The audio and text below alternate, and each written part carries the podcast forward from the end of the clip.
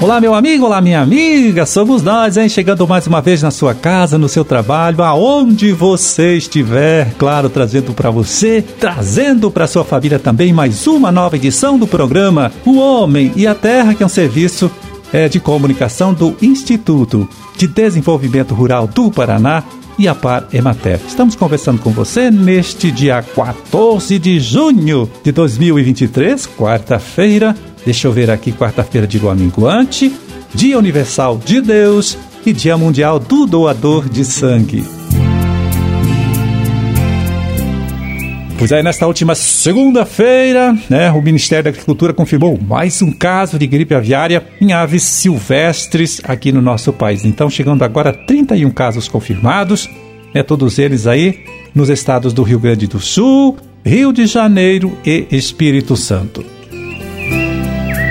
E levando em conta tudo isso, vamos repetir aqui para você mais uma vez as orientações dos fiscais da DAPAR, viu? Então vai lá, ó, não deixe nenhuma fresta que permita a entrada de aves silvestres nos aviários. Não deixe também pessoas estranhas entrarem na granja, ao menos que sejam os próprios fiscais da DAPAR ou do Ministério da Agricultura. Tem mais uma coisa aqui, ó. Use roupa e calçado específicos para o trabalho no interior do aviário e desinfete, né, os veículos que precisam chegar de fora para fazer alguma entrega, algum serviço na propriedade. E olha só, os casos suspeitos devem ser comunicados à ADAPAR, né, sem perda de tempo, através do site da agência ou mesmo na plataforma Esisbravete. Agora, ouça aí a explicação do médico veterinário Rafael Gonçalves Dias, gerente de saúde animal da ADAPAR, é, quais são os sinais, então, né, que podem indicar que uma ave está com gripe aviária. As aves silvestres com sinais de gripe aviária, ela vai ter é, principalmente incoordenação, tremores de cabeça e mortalidade. Então, ao identificar aves com esses sinais, é importante que a pessoa não manipule essas aves, que não toque nessas aves, né, que chame uma autoridade para que a gente possa fazer a investigação e a colheita de material. Na avicultura comercial, além desses sinais também nervosos, os lotes podem ter sinais digestórios e de respiratórios. Né? As aves às vezes têm, apresentam dificuldade de respirar. A gente tem visto na, em outros países que é uma doença que causa uma mortalidade muito grande. Então, lotes com mortalidade aí de pelo menos 10% em 72 horas já é um indicador importante que tem que ser feita a comunicação dar parte. Pois é, até agora o vírus da gripe aviária foi encontrado apenas em aves silvestres, graças a Deus, né? Isso não afeta então os negócios de carne de frango é aqui do Brasil, aqui do Paraná com outros países importadores. A situação muda e se complica muito, mas muito mesmo quando o problema for diagnosticado em criações comerciais. Então, né, vamos ficar atentos, seguir as orientações dos técnicos da TAPAR em caso de suspeita, seja lá em uma ave silvestre, né, ou em criações aí, criações comerciais, comunicar sem perda de tempo e com bastante urgência o caso, este caso aí para a própria ADAPAR. E falando em aves, né? Falando em frangos, deixa eu agora compartilhar com vocês aqui um último dado, né? Uma última pesquisa divulgada pelo IBGE e que confirma o nosso estado, o Paraná, como líder absoluto na produção de carne de frango do país. Aliás, esta pesquisa mostra que neste último trimestre do ano, né? Primeiros três meses do ano, o Paraná bateu o seu próprio recorde, né? Chegando à produção de 547 milhões de frangos, é, produzindo 48 milhões de frangos a mais do que o produzido no mesmo período do último ano, né? 2022. Então, eu fiz as contas aqui e conto para você, hein? só para você saber, com esta produção seria possível dar para cada habitante aqui do nosso país, população que é de 214 milhões daria para dar dois frangos e meio, praticamente um frango por mês para cada pessoa. É muito frango.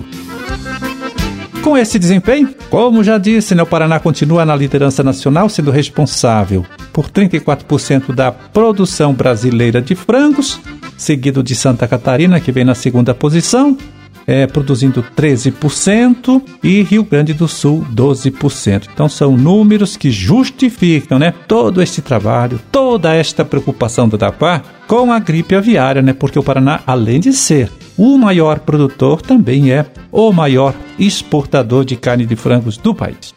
Produtor rural, é hora de eliminar o milho voluntário de sua propriedade. Erradique as plantas de milho guacho durante a entre-safra e evite a proliferação da cigarrinha do milho no Paraná. Este inseto sobrevive no milho, o que permite a permanência dos enfesamentos no campo de uma safra para outra causando grandes prejuízos à produção. Esta é uma iniciativa dos Conselhos de Sanidade Agropecuária, IDR Paraná e Sistema FAEP Senar Paraná. E agora vamos ver como anda, né? Como está o mercado dos principais produtos de nossa agricultura, de nossa pecuária, acessando o relatório com pesquisa de preços que o Departamento de Economia Rural, o DERAL, lá da Secretaria da Agricultura, divulgou nesta última segunda-feira, dia 12 de junho, né? Vamos passar para você os preços médios praticados neste mesmo dia 12 de junho, claro, aqui em nosso estado. Vamos lá, café beneficiado, bebida dura, tipo 6,920 reais a saca de 60 quilos, preço estável, erva mate em folha, produto colocado pelo produtor lá na indústria, né? R$ 23,97 a arroba e o milho amarelo, R$ 44,61 a saca de 60 quilos. Seguimos aqui, vamos ver o feijão carioca, 245 reais a saca de 60 quilos. Feijão preto, R$ 196, 196 reais a saca.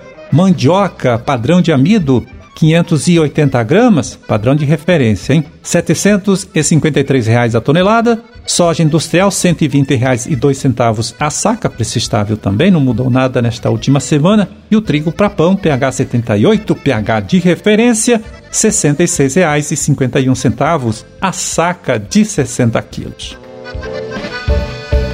Boi em pé, 236 reais a arroba, suíno tipo carne em pé para o criador não integrado à indústria, né? aquele criador independente. R$ 5,43 o quilo, olha, queda de 5%, fiz as contas aqui, queda de 5% nesse último mês.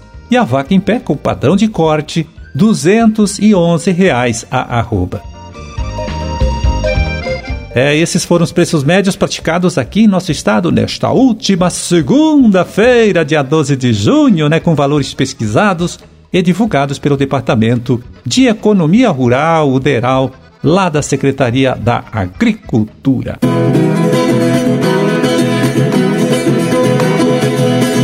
E para você que gosta hein, de participar das caminhadas internacionais na natureza, deixa eu contar, hein? E já foram confirmadas três caminhadas para este próximo dia 25 de junho. Tá? Uma delas é a caminhada Caminhos do Limoeiro, que acontece na comunidade rural Limoeiro, em Londrina, com percurso de 12 quilômetros. E a outra é a caminhada Circuito Caiçara, de Pontal do Paraná, litoral do estado, né?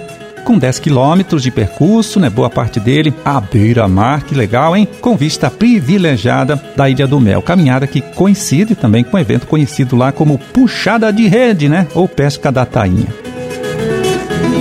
E ainda, hein? A caminhada Circuito Faxina que acontece é na comunidade Faxina em São José dos Pinhais. Evento que tem vagas para 5 mil caminhantes e já neste início de semana contava com mais de 400 inscritos. O percurso é de 12 km e meio, né? E com boa parte dele cruzando aí por propriedades rurais particulares em meio aí de plantações, roças e matas nativas.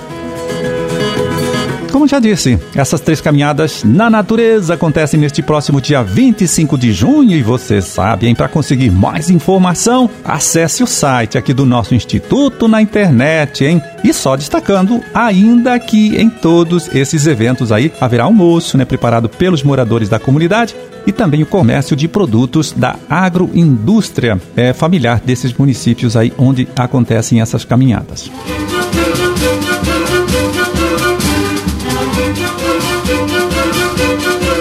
Bom, era esse o recado que a gente tinha para hoje. Vamos ficando por aqui desejando a todos vocês uma ótima quarta-feira e até amanhã. Até amanhã, sim, quando estaremos aqui mais uma vez conversando com você, trazendo para você, trazendo para sua família também mais uma nova edição do programa O Homem e a Terra. Grande e forte abraço para todo mundo. Fiquem com Deus e até lá.